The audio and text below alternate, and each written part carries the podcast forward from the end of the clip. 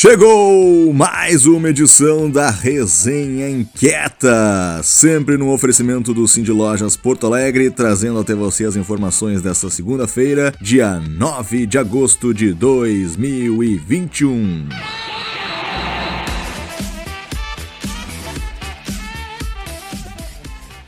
Pois a resenha desta segunda começa com um minuto inquieto da Fernanda Sequeira, articuladora do coletivo, convidando para o Brick dos Desapegos, uma feira de economia criativa bem legal que vai rolar em Porto Alegre no domingo, dia 15. Confere aí!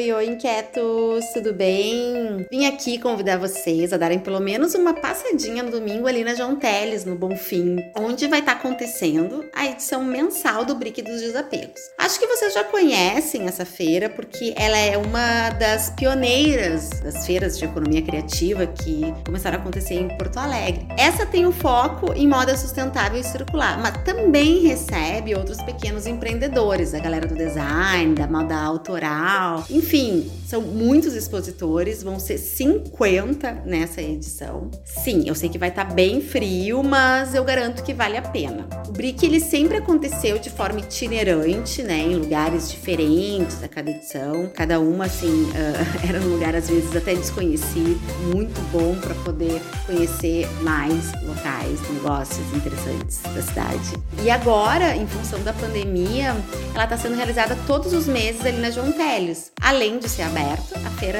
ela cumpre com todos os protocolos: distanciamento entre os expositores, uso obrigatório da máscara, álcool gel, enfim, é um lugar seguro para dar uma fugidinha de casa. E uma novidade dessa edição, na verdade, desde a edição passada, é a parceria do Brick com a Misturaí. Na edição passada já foi um sucesso de vendas e eu tô sabendo que para essa edição vai ter várias peças lindas e todo o valor arrecadado com essa venda, ele reverte para os projetos sociais da ONG, projetos de educação, de cultura, geração de renda, enfim, vale a pena dar uma conferida e quem sabe, né, fazer umas comprinhas. Eu também não posso deixar de comentar que eu estarei lá com o meu brechó e vou estar, acho que na frente da mistura aí, provavelmente na ponta com a Henrique Dias. E ela acontece ali entre a Osvaldo e a Henrique Dias, naquela quadra. O Brick também tem outros parceiros, além da Misturaí, tem o transporte sustentável da Grilo, do Ocidente, do Café Josi, da Piperita e do Bar da Poa. É esse o recado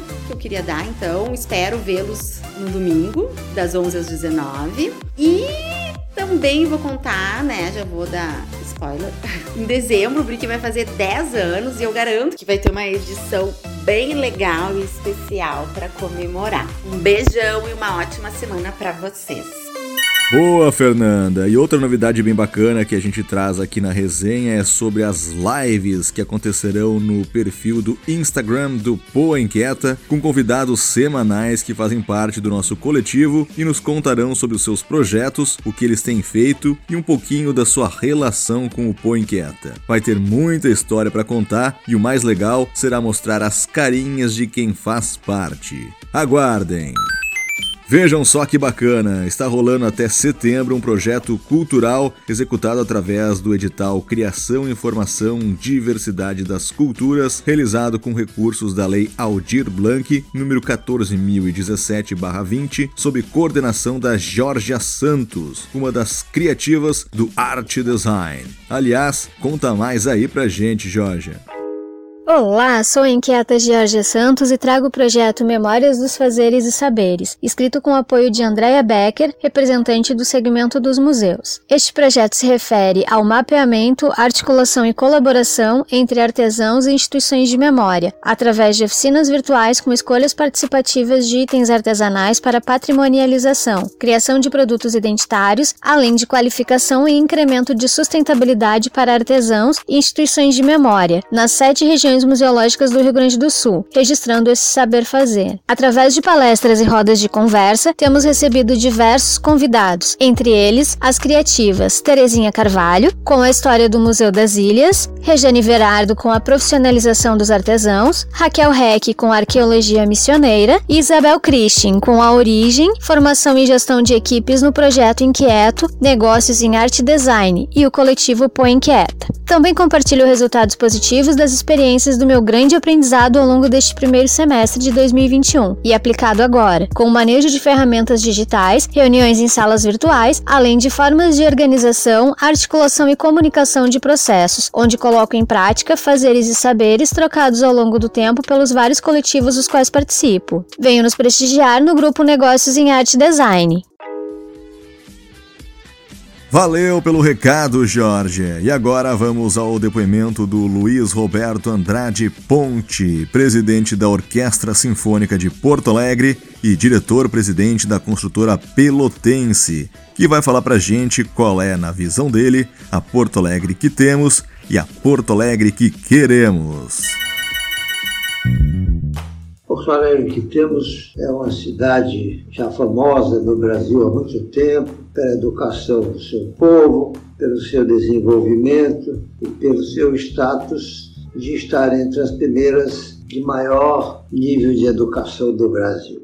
Todavia, isso foi sendo perdido ao longo do tempo e acabamos ficando com a Porto Alegre ainda com as marcas da sua civilização passada, da sua lhaneza de trato que continua, do seu povo hospitaleiro, etc. Mas perdeu porque ficou uma cidade empobrecida, com muita favela, com muita gente à margem da civilização, sofrendo todos os percalços das carências dos bens materiais indispensáveis para a dignidade da vida. E a Porto Alegre que queremos é uma Porto Alegre que vem descobrindo nos últimos tempos que o caminho para erradicar esta miséria que campeia na sua periferia, para que todos possam ter água tratada, esgoto, habitação mínima com dignidade, condição de se abrigar, de se alimentar com dignidade, é exatamente o desenvolvimento. O desenvolvimento que é fruto da tecnologia, que é fruto da valorização dos empreendedores, das empresas que produzem esses bens que são indispensáveis para a dignidade das pessoas. E isso está sendo descoberto paulatinamente. Ao invés de gastarmos aleatoriamente no inchaço da máquina pública, cujos culpados não são os empregados públicos, são os que criaram esse inchaço nas aposentadorias precoces, etc., nós passamos a valorizar a produção, a ter consciência de que o Estado tem que sair da intervenção na vida das empresas e das pessoas para deixá-las livres para fazer com responsabilidade, respeitando a liberdade de todos, para construir o desenvolvimento e, com isso, erradicar a miséria de Porto Alegre. O núcleo de pesquisa do Sim de Lojas Porto Alegre revelou algumas mudanças no comportamento dos consumidores da capital nesse Dia dos Pais, que foi ontem, em sondagem realizada para identificar a intenção de compra para a data. Esse ano, a redução de 30,9% das pessoas que pretendiam utilizar o e-commerce ou as redes sociais com esse objetivo foi um dos destaques. As compras online representaram cerca de 12% do movimento.